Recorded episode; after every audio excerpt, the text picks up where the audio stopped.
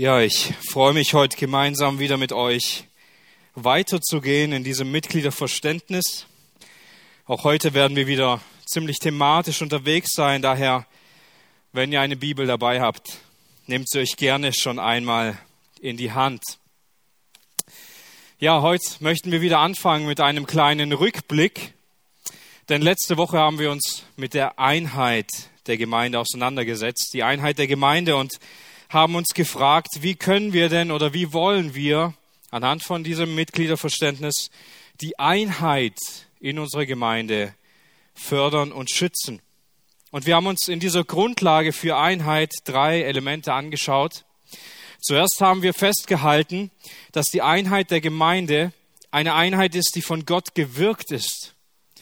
Und eben weil sie von Gott gewirkt ist, kann sie nicht kaputt gehen, kann sie nicht vollständig zerstört werden haben wir in der Apostelgeschichte sehen, wie Gamaliel den Hohen Rat aufklärt und sagt, wenn das von Gott ist, dann seid ihr Feinde Gottes, wenn ihr versucht, sie zu zerstören. Wenn es nicht Gottes Einheit wäre, die er gewirkt hat, würde es heute keine Gemeinde mehr geben. Dann haben wir uns als zweiten, zweiten Aspekt angeschaut, dass es eine Einheit ist, die durch Gebet gewirkt ist. Eine Einheit, wofür Jesus gebetet hat. Wir haben gesehen, dass Jesus für seine Jünger gebetet hat und diejenigen, die durch seine Jünger zum Glauben kommen, damit sie eins sein würden, wie Vater und Sohn eins sind. Und wir haben gesehen, dass die Einheit in einer einheitlichen Herde besteht. Wir alle sind Schafe, die zu einem Hirten umgekehrt sind. Und dieser Hirte, er hält die Schafe zusammen. Und als weiteres haben wir uns angeschaut, dass wir diese Einheit schützen wollen und fördern können, indem wir einen geschwisterlichen, liebevollen Umgang miteinander haben, indem wir auferbauend miteinander reden, indem wir in Frieden leben und bereitwillig Vergebung und Versöhnung suchen, indem wir im Dienst und in der Fürsorge in der Gemeinde leben und füreinander sorgen, indem wir uns den Leitern der Gemeinde unterordnen und ihnen folgen, indem wir ermahnen und Ermahnung entgegennehmen und sie prüfen. Und zum Schluss, ich weiß nicht, ob ihr euch daran erinnert, haben wir uns dann die Fragen gestellt, ja, in welchen dieser Prinzipien muss ich denn Dinge bekennen? Mir bewusst werden, dass ich so gar nicht lebe. Mir bewusst werden, dass es bestimmte Aspekte des christlichen Lebens gibt, die ich gar nicht auf dem Schirm hatte, dem gar nicht nachgekommen bin. Wo muss ich Sünden bekennen vor Gott, aber auch vor meinen Nächsten, weil ich vielleicht nicht in Frieden gelebt habe? Weil ich vielleicht keine Liebe für Geschwister habe, weil ich vielleicht der Gemeindeleitung nicht gefolgt bin oder keine Fürsorge für ältere und einsame Geschwister habe und sie mir mehr oder weniger egal sind. Wir haben uns angeschaut, Veränderungen, in welchen Prinzipien muss Gott überhaupt mein Denken verändern, dass mir diese Dinge wichtig werden, dass sie mir bewusst werden. Als drittes haben wir uns gefragt, ja, in welchen Prinzipien dieser Dinge muss ich eigentlich noch wachsen? Welche Dinge müssen bei mir mehr und mehr zunehmen? Und ich könnte fast bei jedem dieser Punkte einen Haken setzen. In all diesen Bereichen, in all diesen Kennzeichen muss ich selbst auch noch zunehmen. Nun, heute möchten wir uns mit der Grundlage, wie auch die letzten Male, erst mit der Grundlage der Erbauung beschäftigen und anschließend werden wir uns anschauen, wie wir das auswirken können oder wie das in unserem Leben ausgewirkt wird. Wenn ihr eine Bibel dabei habt, dann schlagt gerne schon mal auf Epheser 4. Denn es ist wichtig, dass wir uns heute mit dieser Grundlage beschäftigen, denn kaum einer würde anfangen, sein Haus zu bauen ohne einen Bauplan, ohne zu wissen, was ist eigentlich Sache. Niemand würde etwas bauen, von dem er nicht weiß, was es am Ende werden soll. Manchmal, wenn ich bei meinen Jungs zu Hause bin und sie fangen an, Duplo oder Lego zu bauen, ich frage, was baut ihr da? Keine Ahnung, mal schauen. Bei ihnen geht das noch. Sie bauen einfach drauf los und mal schauen, was daraus wird. Aber Gott geht nicht so mit seiner Gemeinde um, ihr Lieben.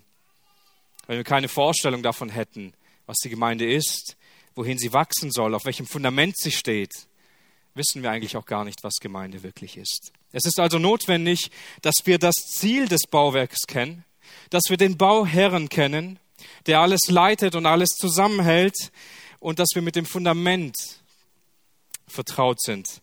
Also zunächst als erstes das Ziel des Bauwerkes. Epheser 4, ich möchte ab Vers 11 lesen. Und er hat die einen als Apostel gegeben und andere als Propheten und er gab Evangelisten, Hirten und Lehrer, damit sie die, die Gott geheiligt hat, zum Dienst ausrüsten und so der Leib des Christus aufgebaut wird mit dem Ziel, dass wir alle die Einheit im Glauben und die Erkenntnis des Sohnes Gottes erreichen, dass wir zu mündigen Christen heranreifen und in die ganze Fülle hineinwachsen, die Christus in sich trägt. Dann sind wir keine unmündigen Kinder mehr, die sich vom Wind aller möglichen Lehren umhertreiben lassen und wie Wellen hin und her geworfen werden dann fallen wir nicht mehr auf das falsche Spiel von Menschen herein, die andere hinterlistig in die Irre führen. Lasst uns also in der Liebe wahrhaftig sein und in jeder Hinsicht zu Christus heranwachsen, unserem Haupt. Von ihm her wird nämlich der ganze Leib zusammengefügt, durch die verbindlichen, verbindenden Glieder zusammengehalten. Das geschieht in der Kraft, die jedem der einzelnen Teile zugemessen ist. So bewirkt Christus das Wachstum seines Leibes. Er baut sich auf durch Liebe. Nun, hier wird eine Sache besonders sichtbar. Gott hat der Gemeinde Diener gegeben. Er hat Gaben gegeben und diese Diener setzen die Gaben ein, damit die Gemeinde wachsen kann. Gott hat Gaben gegeben, damit die Gemeinde dadurch stabilisiert werden kann, fest werden kann, geformt werden kann, so wie Gott es will. Hier heißt es, so dass der Leib des Christus, der Körper des Christus aufgebaut wird. Genau darum geht es, um das Aufbauen des Leibes Christus, in welchem er wohnt und regiert. Und dann heißt es mit dem Ziel. Mit welchem Ziel? Was ist das Ziel dieser Gemeinde? Dass wir in der Erkenntnis wachsen, dass wir immer reifer werden, dass wir zueinander hinwachsen und zu ihm und zur vollständigen Reife in Christus werden. In der, Elberfelder heißt es, zu einem erwachsenen Mann in Christus werden. Die Gemeinde soll immer mehr in Heiligkeit wachsen, in Reife wachsen, mehr und mehr so werden, wie Jesus ist, als gesamte Gemeinde. Nicht mehr, un, nicht mehr unmündig, nicht mehr wankelmütig, nicht mehr von der einen Welle hin und her geworfen, bergab und bergauf, sondern wir sollen feststehen in Jesus Christus und das tun wir, indem wir uns auferbauen lassen in Wahrheit und in Liebe. Das will Christus erreichen. Er baut diesen Leib, dieses Werk in Liebe auf und es wächst und gedeiht und Gott gebraucht dafür Diener mit Geistesgaben. Also das Ziel der Gemeinde ist, dass wir immer mehr so werden wie Christus, immer mehr seine Herrlichkeit widerspiegeln, immer mehr sein Wesen. Das ist das Ziel der Erbauung der Gemeinde. Als weiteres finden wir den Bauherrn. Vielleicht ganz kurz könnte man den Fernseher noch einschalten, dann kann ich es auch sehen.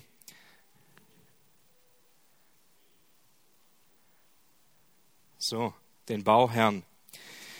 Eine Besonderheit, die wir einem Bauunternehmen sehen können, ist, dass es eigentlich immer einen Bauherr geben muss, ohne den es nicht laufen kann. Einer, der ganz genau weiß, wie es zusammenlaufen muss. Einer, der alles zusammenhält und der all die notwendigen Elemente kennt, die sie zusammenhalten. Und wisst ihr, ich komme ja aus dieser Branche und ich suche heute immer noch die guten Bauherren. Weil man oft sieht, wie es nicht laufen soll, weil man oft sieht, wie Projekte nicht zu Ende gebracht werden. Es braucht einen, der dafür sorgt, dass nichts dazwischen kommt und der Schwierigkeiten aus dem Weg räumen kann. Einer, der den Zeitplan kennt, der ihn gemacht hat und alles so eintaktet, dass ein Bauwerk zu einem richtigen Zeitpunkt fertiggestellt werden kann. Und genau so ist unser Herr und Heiland. Er ist der Bauherr. Er ist derjenige, der alles zusammenhält und der völlige Kontrolle über das ganze Projekt hat, auch wenn es für uns oft vielleicht scheint, drunter und drüber zu laufen. So ist sein eigenes Projekt. Es funktioniert genauso, wie er es gewollt hatte. Und Paulus beschreibt diese Verse in 1. Korinther 3 ab Vers 6. Ich möchte einige Verse vorlesen. Ich habe gepflanzt, Apollos hat gegossen, aber Gott hat es wachsen lassen. Es ist nicht so wichtig, wer pflanzt oder wer bewässert. Wichtig ist nur Gott, der das Wachstum gibt. Pflanzer und Pfleger arbeiten zwar an demselben Werk, aber jeder wird seinen Lohn erhalten, wie es seinem eigenen Einsatz entspricht. Wir sind also Gottes Mitarbeiter. Ihr seid Gottes Ackerfeld und Gottes Bau. Nach der mir verliehenen Gnade Gottes habe ich als ein erfahrener Baumeister das Fundament gelegt. Ein anderer baut auf dieser Grundlage weiter, aber jeder soll darauf achten, wie er weiterbaut. Niemand kann ein anderes Fundament legen, außer dem, das längst gelegt ist, Jesus Christus. Paulus er ermahnt hier die Korinther wegen ihrer Parteiungen, wegen ihrer Spaltungen und sagt, warum stellt ihr euch zu bestimmten Personen, zu Apollos oder zu Paulus? Sie zählen sich zu irgendeinem geistlichen Führer, den Gemeinden, und er will ihnen zeigen, was sind denn wir schon? Wir sind doch nur Mitarbeiter an Gottes Werk.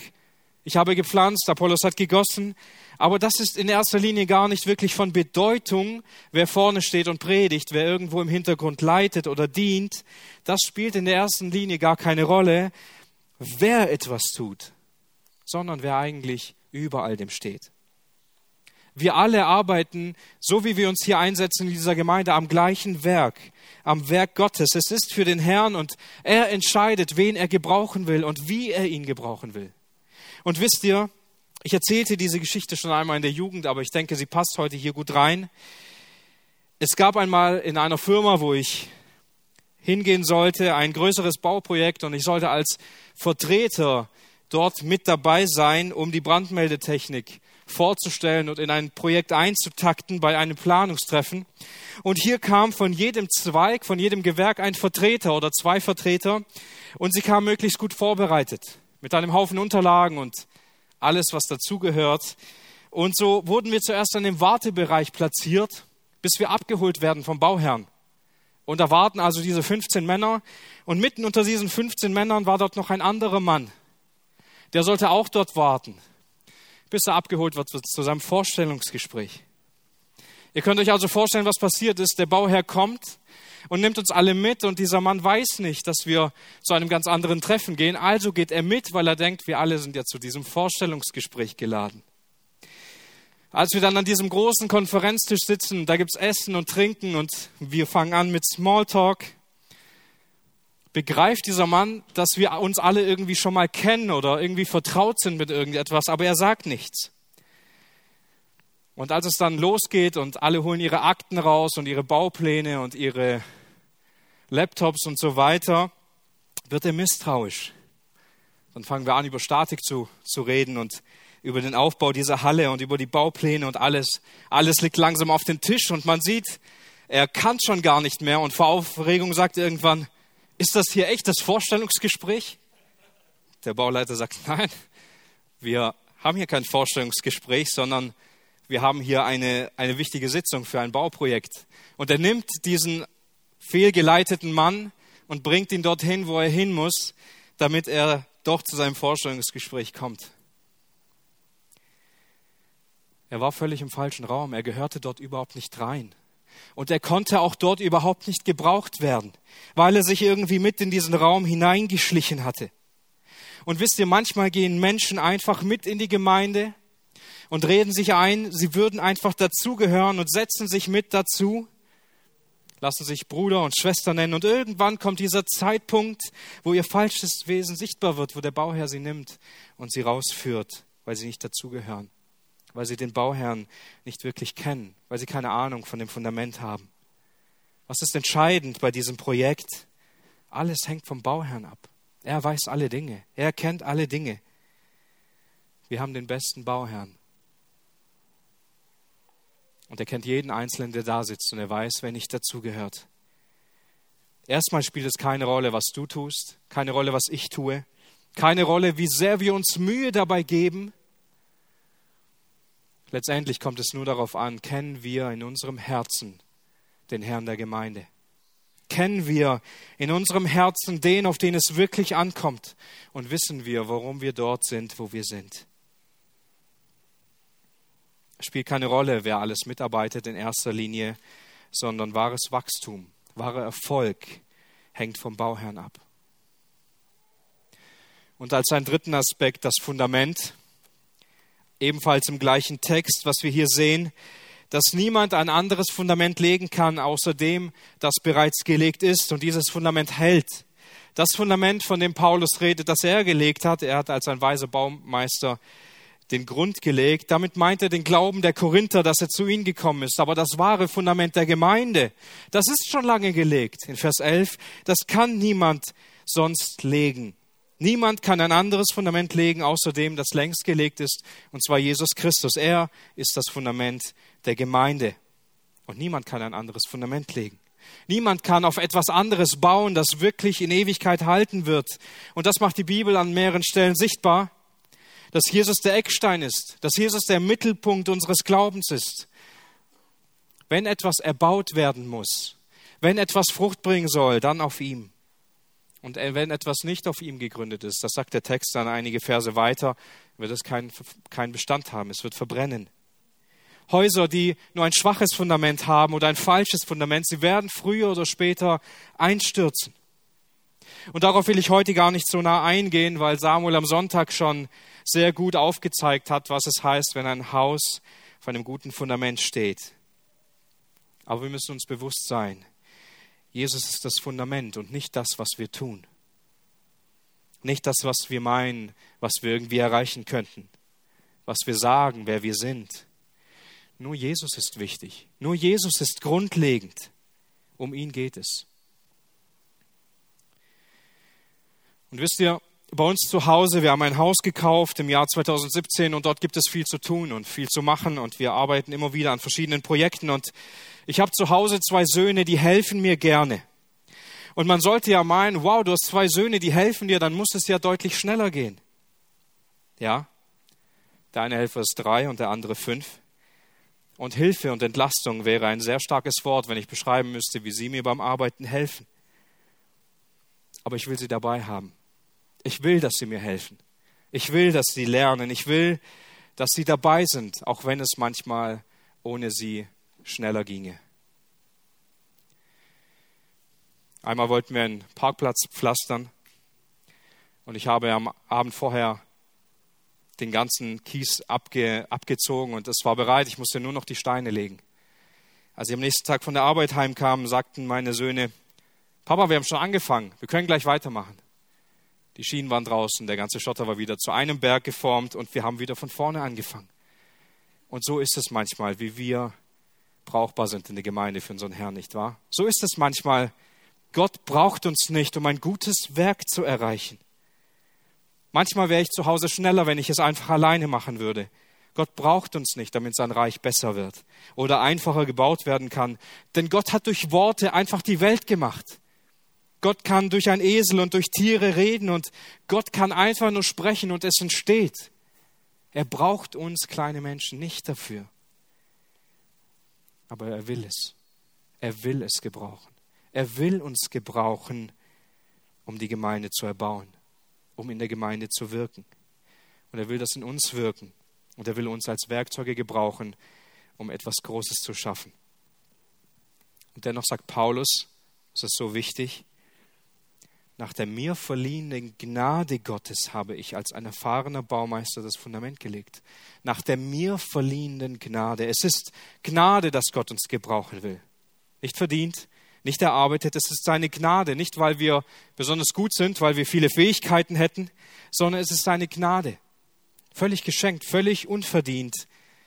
Wir brauchen Gnade, damit Gott uns gebrauchen kann in seinem Reich.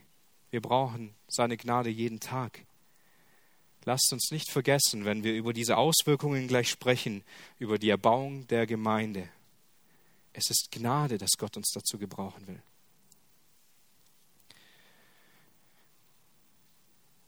die Auswirkungen dieser Erbauung in der Gemeinde. Wir gehen wieder durch diese Punkte durch. Den ersten Aspekt, den finden wir in der Unterstützung durch Zeit, Kraft und Geld. Und als Bibeltext habe ich hier den Text aus 2. Korinther 8 genommen, wo wir diesen Prozess, was passiert ist in Mazedonien, so gut beobachten können. Denn die Gemeinde wird erbaut, wenn sich jeder Einzelne daran beteiligt, durch Zeit, Geld und Kraft und viele anderen Dingen. Und wir möchten diese Verse ein, einmal durchlesen gemeinsam. Paulus schreibt hier an die Korinther einige Verse über einige Gemeinden, die etwas nördlich von ihnen liegen. Die Gemeinden in Mazedonien, also Philippi, Thessalonich und Berea. Und wir lesen aus 2. Korinther 8 ab Vers 1. Wir tun euch aber kund, Brüder, die Gnade Gottes, die in den Versammlungen Mazedoniens gegeben worden ist, dass bei großer Drangsalsprüfung das Maß ihrer Freude und ihre tiefe Armut übergeströmt sind in, das, in den Reichtum ihrer Freigebigkeit. Denn nach Vermögen, und ich, ich bezeuge es, über ihr Vermögen waren sie von sich aus willig und baten uns mit vielem Zureden um die Gnade und die Gemeinschaft des Dienstes für die Heiligen. Und nicht nur, wie wir gehofft hatten, sondern sie gaben sich zuerst dem Herrn und dann uns durch den Willen Gottes. Also was Paulus hier festhält über die Gemeinde in Mazedonien ist, dass sie dort eine große Gnade von Gott erlebt haben. Das ist mal der erste Punkt. Denn obwohl diese Gemeinden durch eine sehr schwere Zeit gegangen sind, hatten sie Freude im Glauben.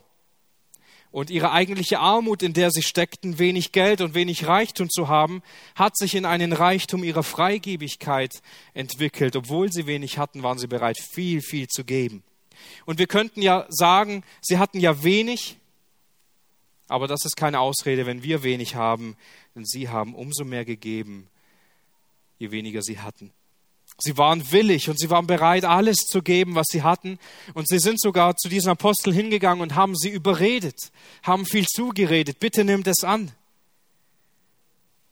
Der Hauptfokus war nicht, dass sie Geld gegeben haben oder dass sie etwa bereit gewesen wären, Gottes Werk zu unterstützen, sondern dass sie das mit ihrem ganzen Herzen getan haben. Darum ging es. Sie haben sich zuerst, das heißt es in Vers 5, sie gaben sich zuerst dem Herrn hin und dann uns. Zuerst haben sie sich dem Herrn hingegeben und dann haben sie sich den Geschwistern im Glauben hingegeben. Eine Gemeinde, sie wird immer dort am stärksten aufgebaut, wo Menschen sich hingeben. Wisst ihr, für Gott ist Geld nicht das Problem. Alles gehört Gott und er kann mit allem tun, was er will. Wir können ihm nichts geben, was er etwa von uns brauchen würde. Es geht nicht um das Ergebnis, dass wir etwas gespendet haben, dass wir irgendwo geholfen haben, dass wir unsere Zeit investiert haben. Es geht nicht um das Ergebnis. Aber Gott hat einen reichen Segen für diejenigen vorbereitet, die bereit sind, Gott alles zu geben.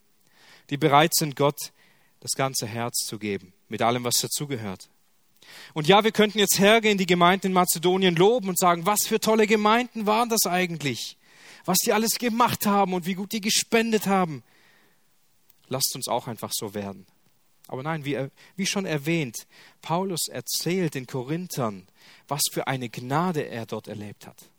Auch hier merken wir wieder, es geht nicht ohne Gnade. Es ist Gottes Wirken gewesen in diesen Gemeinden in Mazedonien. Nicht nur, dass er sie dorthin geführt hat durch einige Umwege, sondern auch, dass er dort mächtig gewirkt hat. Es ist Gottes Wirken gewesen, das Herz der Mazedonier aufzumachen, dass sie sich ihm hingeben. Meine Beobachtung ist heute in der Christenheit, dass wir versuchen, ein ausgewogenes Leben zu führen. Wir versuchen, in einer Balance zu leben. Wir müssen alles ins Gleichgewicht bringen. Wir müssen so die Mitte finden und wenn wir die Mitte gefunden haben, dann sind wir ausbalanciert, dann passt alles, dann können wir gut leben. Das ist eine Lüge. Wir müssen nicht ausbalanciert leben. Wir müssen nicht ausgewogen leben. Wir müssen hingegeben leben. Das ist ein Unterschied. Wir müssen nicht einen Ausgleich finden zu unserem Dienst in der Gemeinde oder einen Ausgleich zu unserer Familie, sondern wir brauchen Hingabe in allem, was wir tun. Das ist heute ein großes Problem, dass die Hingabe fehlt. Sind wir heute noch bereit, so wie die Gemeinden in Mazedonien, wenn uns Gottes Gnade sichtbar wird, dass wir bereit werden, viel Zeit zu investieren in die Beziehung zu unserem Herrn? Mehr Zeit zu investieren in Dienst in der Gemeinde. Nicht, weil es eine Last wird, nicht, weil es erwartet wird, sondern weil wir den Herrn lieben, weil wir die Geschwister lieben. Sind wir bereit, mehr Kraft zu investieren, damit die Gemeinde aufgebaut werden kann? Damit wir als Einzelne ein Segen werden für die ganze Gemeinde. Indem wir unsere Zeit, unsere Kraft und unser Geld gebrauchen, um die Erbauung der Gemeinde zu unterstützen. Ein zweiten Aspekt, den wir finden, ist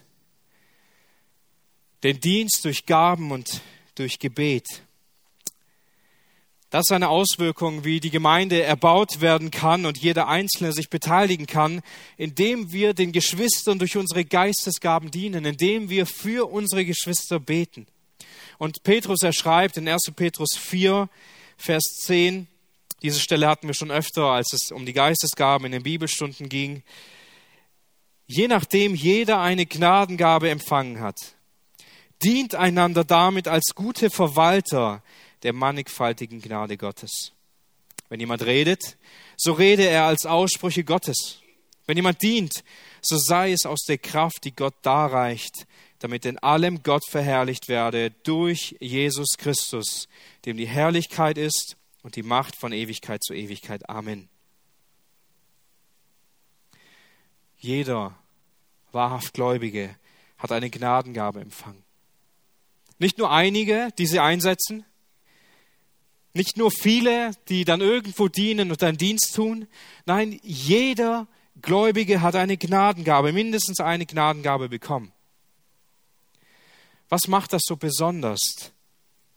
Es ist eine Gnade, dass wir diese Gabe bekommen haben. Und diese Gnade in unserem Leben sollen wir gut verwalten.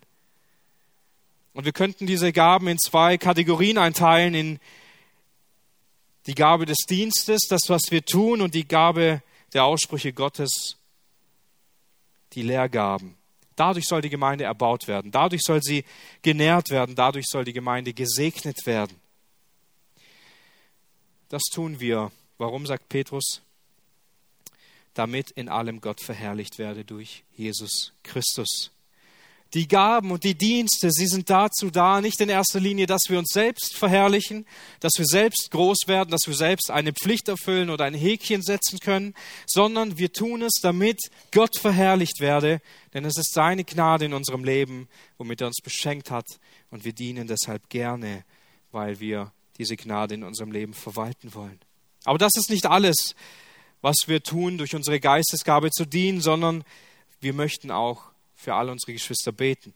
In Epheser 6, Vers 18, der Vers findet sich auch mit dabei. Hier heißt es, zu aller Zeit betend, mit allem Gebet und Flehen in dem Geist und hierzu wachend in allem Anhalten und Flehen für alle Heiligen. Hier steht nicht, dass wir nur für diejenigen beten sollen, die uns wichtig sind,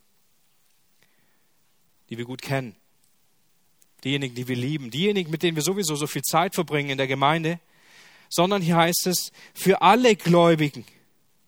In allem Anhalten und Flehen für alle Heiligen sollen wir beten.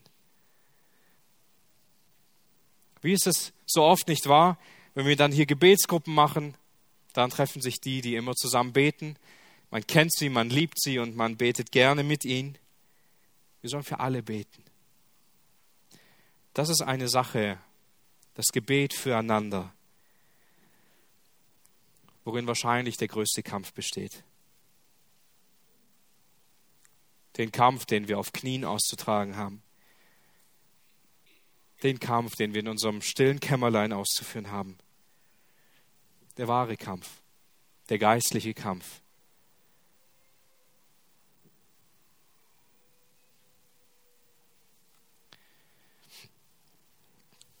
Aber wisst ihr, nichts in der Gemeinde bringt unsere Liebe und unser Verlangen für die Erbauung des Leibes mehr zum Ausdruck als unser Gebet. Nichts, was wir tun, egal wie viele Predigten wir halten können, egal wie oft wir irgendwo geputzt haben, nichts bringt unser inneres Verlangen so sehr zum Ausdruck, dass die Gemeinde erbaut wird, wie das Gebet. Nichts bringt so sehr unsere Abhängigkeit Gott gegenüber zum Ausdruck, als wenn wir beten. Nichts bringt eine Gemeinde so schnell und so gut voran als das Gebet füreinander. Zumindest wenn wir überzeugt sind, dass Gott derjenige ist, der wirkt.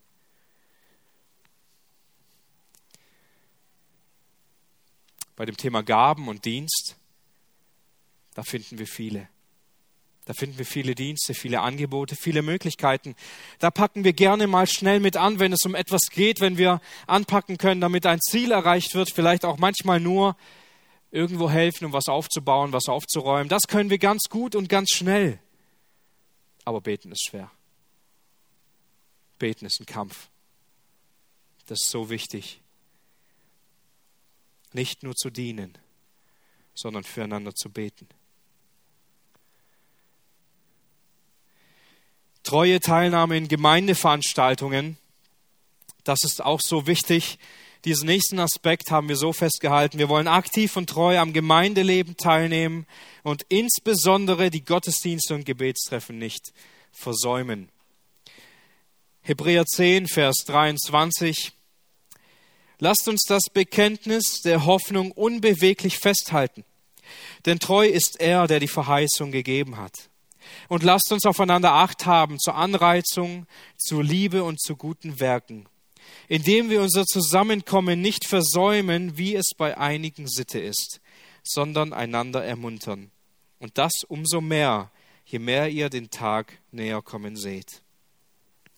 Der Schreiber vom Hebräerbrief er ermutigt uns, dass wir das Bekenntnis, das Bekenntnis der Hoffnung, dass wir es festhalten und zwar unbeweglich. Also, dass wir nicht abweichen, dass wir keine Kompromisse machen, sondern fest entschlossen, unbeweglich dieses Bekenntnis festzuhalten und dass wir dabei, das tun wir, indem wir unsere Geschwister, die um uns herum sind, nicht vergessen nicht die Augen verschließen, sondern aufeinander Acht geben, aufeinander anpassen und einander ermutigen und anreizen, zu guten Werken auf eine gute Art und Weise für Christus zu leben. Und das sollte unsere Beziehung zueinander ausmachen. Dass mir auffällt, wenn ein Bruder nicht mehr in die Gemeinde geht. Dass mir auffällt, wenn jemand betrübt kommt. Wenn es jemandem nicht gut geht. Wir sollten uns selbst nicht von der Gemeinde entfernen, wie es für manche Sitte ist, wie es für manche eine Gewohnheit ist. Scheinbar haben einige Christen die Gemeinde oder die Versammlungen verlassen, Gottesdienste und Gebete nicht besucht und damit geben sie der Gemeinde einen Grund zur Sorge, anstatt sie zu ermutigen. Wenn jemand nicht regelmäßig da ist, wenn es jemandem nicht wichtig ist, in die Gottesdienste und in die Gebetsstunden zu kommen, ist das nicht ein Erbauen der Gemeinde, sondern es ist ein Besorgnis für die Gemeinde. Und das ist ein wesentliches Element, das wir festhalten. Wenn ich unregelmäßig in den Gottesdienst gehe, wenn ich unregelmäßig in den anderen Veranstaltungen bin, dann trage ich gar nicht zur Erbauung bei. Ich beanspruche, dass Geschwister sich Sorgen um mich machen. Und an der Stelle ist es vielleicht auch wichtig zu sagen, natürlich, es gibt auch gerechtfertigte Gründe, warum jemand auf diese oder jene Weise Gottesdienste besucht oder sie nicht besucht oder wenig in der Bibelstunde ist. Und vielleicht entsteht die Frage, warum gebrauchen wir hier nicht nur den Gottesdienst, sondern auch Gebetsstunden, auch Bibelstunden. Ein Leben für Christus kann sich nicht alleine auf den Sonntag beschränken. Ein Leben in der Gemeinde er ist nicht nur sonntags.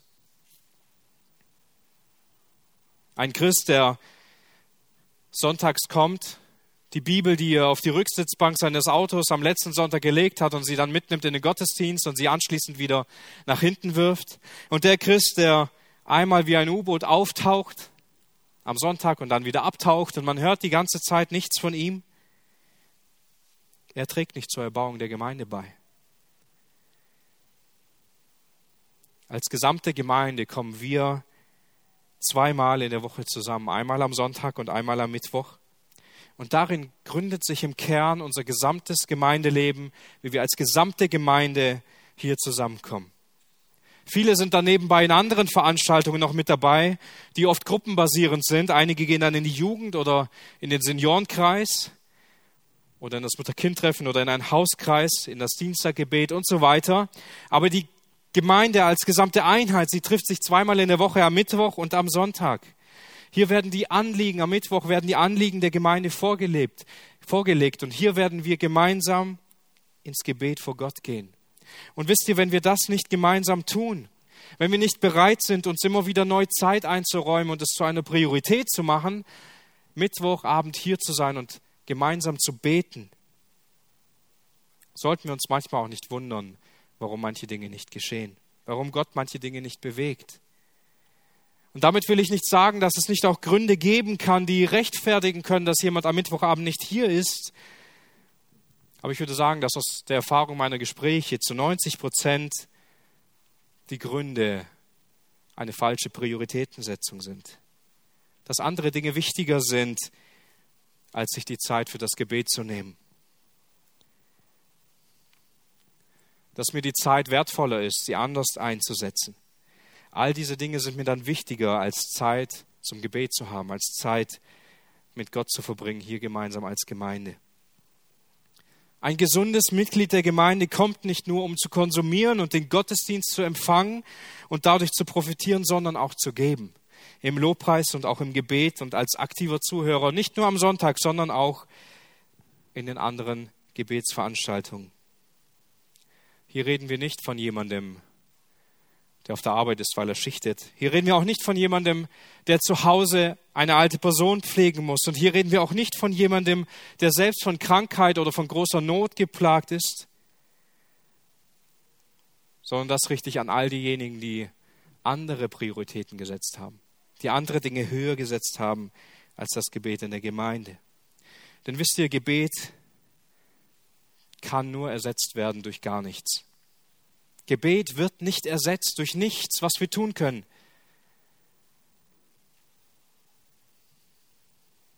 Einmal in der Gemeindestunde habe ich schon ein kleines Zeugnis darüber erzählt, wie Gott uns verändert hat, unsere Sichtweise darauf und wie oft unsere Kinder vorgeschoben haben, dass wir nicht in die Gebetsstunde gekommen sind. Wir haben kleine Kinder zu Hause. Irgendwann, wenn die groß sind, dann kommen wir. Haben verschiedene Dinge ausprobiert. Einer kann immer kommen, einer kann immer da sein. Wisst ihr, hier geht es nicht darum, ob wir zum Gebet kommen. Hier geht es nicht darum, dass wir einfach im Gottesdienst da sind. Hier geht es darum, dass unser Herz gefragt ist und unsere Einstellung zu unserem Herrn selbst in der Hingabe. Und hier müssen wir uns immer wieder eingestehen, dass wir falsche Prioritäten gesetzt haben. Manchmal über Jahrzehnte. Und dass es schmerzt, diese falschen Prioritäten über den Haufen zu werfen, sie zu überdenken. Aber mir ist es schon öfter in meinem Leben passiert, dass ich viele Dinge überdenken musste und korrigiert wurde. Es ist eine Frage der Hingabe und eine Frage der Gewohnheit. Wir wollen treu als Geschwister am Gemeindeleben teilnehmen. In Hingabe. Das heißt nicht, dass wir nur bestimmte Veranstaltungen besuchen müssen, sondern den Lebensumständen, in denen wir sind. In diesen Lebensumständen wollen wir aktiv in der Gemeinde dabei sein. Wenn es ein Hauskreis ist, ist es gut. Wenn es eine Jüngerschaftsbeziehung ist, ist es gut. Wenn es möglich ist, auch unbedingt am Mittwochabend oder am Dienstagmorgen mit beim Gebet dabei zu sein. Nun ein vierten Punkt. Wir wollen in der Gemeinde uns in Jüngerschaft gegenseitig anleiten. Das ist wohl eine Sache, die wahrscheinlich am meisten gelitten hat in der Christenheit. Paulus, er schreibt an Timotheus in 2. Timotheus 2, Vers 2, und was du von mir in Gegenwart vieler Zeugen gehört hast, das vertraue treuen Leuten an, die tüchtig sein werden, auch andere zu lehren. Paulus, er hat so viel in Timotheus investiert, er hat ihn gelehrt, er hat ihn mitgenommen, er war mit dabei und er hat ihn im Glauben angeleitet. Und jetzt ist er schon lange so weit, dass er selbst wiederum dies anderen anvertrauen kann, wiederum andere anleiten kann. Unser Glaube ist nicht nur ein offener Glaube, den wir ausleben, wenn wir hier zusammenkommen als gesamte Gemeinde, sondern unser Glaube äußert sich vor allem im persönlichen Leben. Dort werden wir meistens noch viel mehr geprägt als in einer offenen Gemeinschaft. Denn da, wo in einer offenen Gemeinschaft oft noch Distanz ist, wird es im Privaten ganz schön persönlich, herausfordernd. Und dort dringt es dann meistens noch viel eher ins Herz ein. Wenn ich in mein Leben hineinschaue, hat mich am allermeisten geprägt persönliche Jüngerschaftsbeziehungen. Da hat Gott mein Herz völlig verändert. Da hat Gott mein Herz geöffnet und immer weiter verändert. Und das können wir auch sehen in dem Leben von Apollos. In der Apostelgeschichte heißt es über ihn, dass er sehr mächtig in den Schriften war und dass er brennend im Geist war und dass er gepredigt und gelehrt hat, sogar sehr sorgfältig die Dinge über Jesus. So heißt es in Apostelgeschichte 18, Vers 25. Und dann stößt er in Ephesus auf Priscilla und Aquila und sie hören von ihm, sie bekommen von ihm mit und sie nehmen ihn auf in ihr Haus und dort arbeiten sie mit ihm, dort sind sie mit ihm im Gespräch und sie legen ihm die, die Worte Gottes, den Weg Gottes noch genauer aus. Und dann heißt es über ihn in Vers 27 und 28, dieser war, als er hinkam, also als er von Ephesus nach Achaia ging, den Glaubenden durch die Gnade sehr behilflich, denn kräftig widerlegte er den Juden öffentlich, indem er durch die Schriften bewies, dass Jesus der Christus ist. Also sie nahmen ihn auf, sie nahmen ihn ganz persönlich auf zu Hause in einem engsten Raum und sie prägten ihn dort.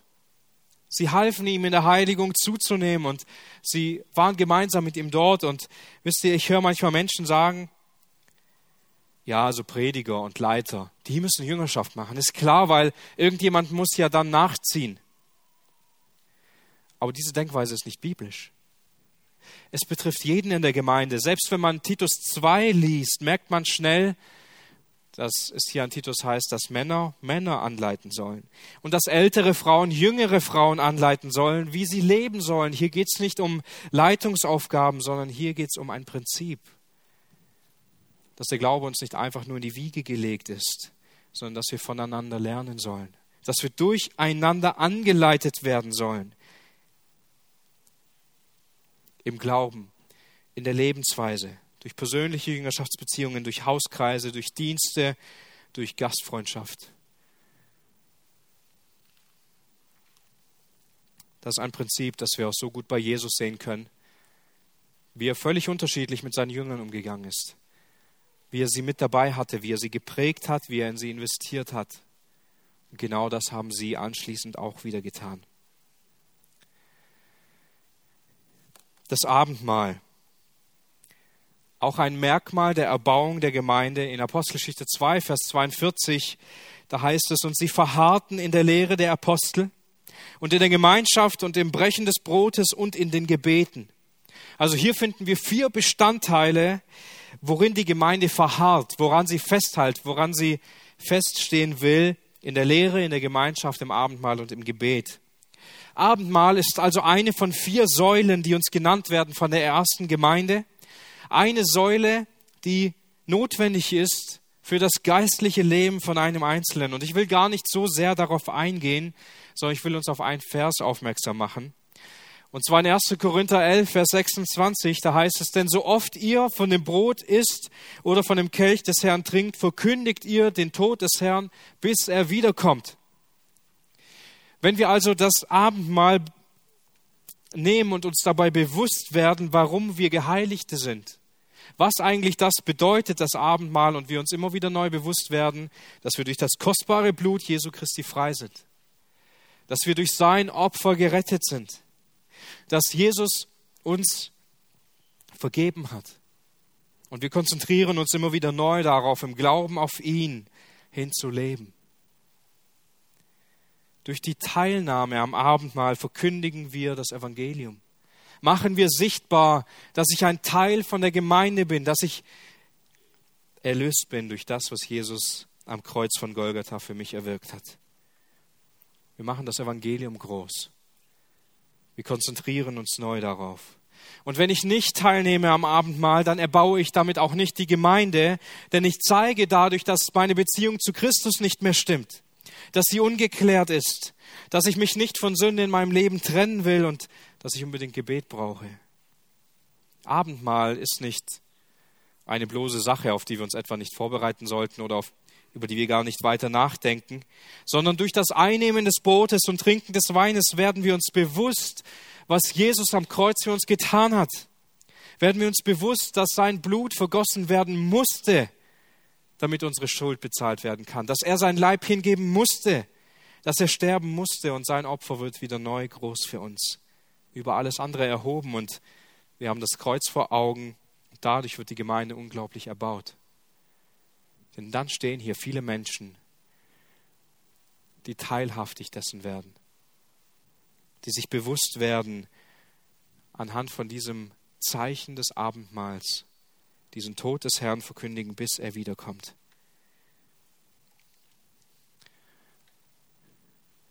Und den letzten Punkt, gottesfürchtige Familien. Ja, ich weiß nicht, wie man diesen Punkt so kurz und knapp bringen kann. Man könnte wahrscheinlich über diesen auch viel, viel mehr und viel, viel tiefgehender reden, wie das auf die Gemeinde auswirkt, wenn wir gesunde Familien haben. Aber ich möchte so wie die anderen Punkte auch hier nicht so viel dazu sagen. Hier heißt es im Verständnis, unsere Familie nach dem Wort Gottes leiten und die uns anvertrauten Kinder in der Furcht Gottes erziehen. Nun, das hört sich zunächst sehr persönlich an, nicht wahr?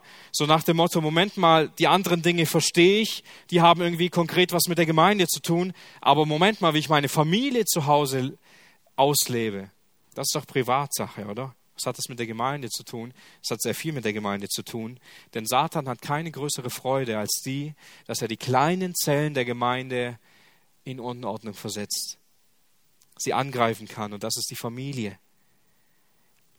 Genau dort beginnt es in der Regel, nicht wahr? In der Familie. Wenn die Beziehung zu Christus nicht da ist oder nicht gut ist, wer merkt es zuerst? Die Familie.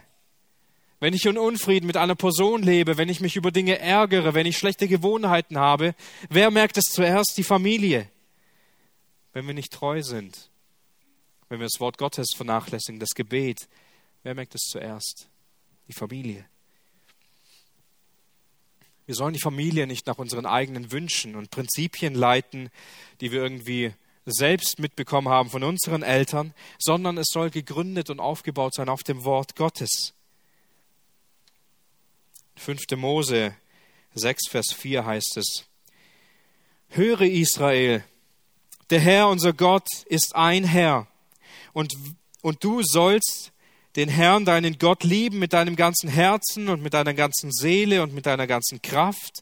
Und diese Worte, die ich heute dir gebiete, sollen auf deinem Herzen sein. Und du sollst sie deinen Kindern einschärfen und davon reden, wenn du in deinem Haus sitzt und wenn du auf dem Weg gehst und wenn du dich niederlegst und wenn du aufstehst.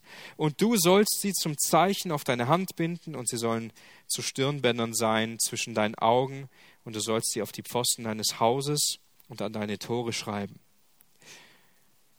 Nun, im Inneren geht es auch hier um unsere persönliche Hingabe zu Gott.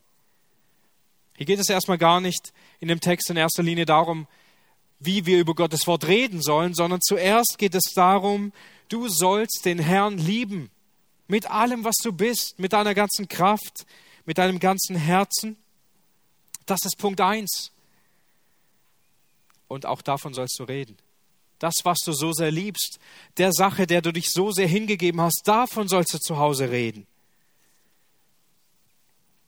Das Wort Gottes muss sich in unserem Herzen befinden, dort soll es wohnen, von dort aus soll es sich verbreiten.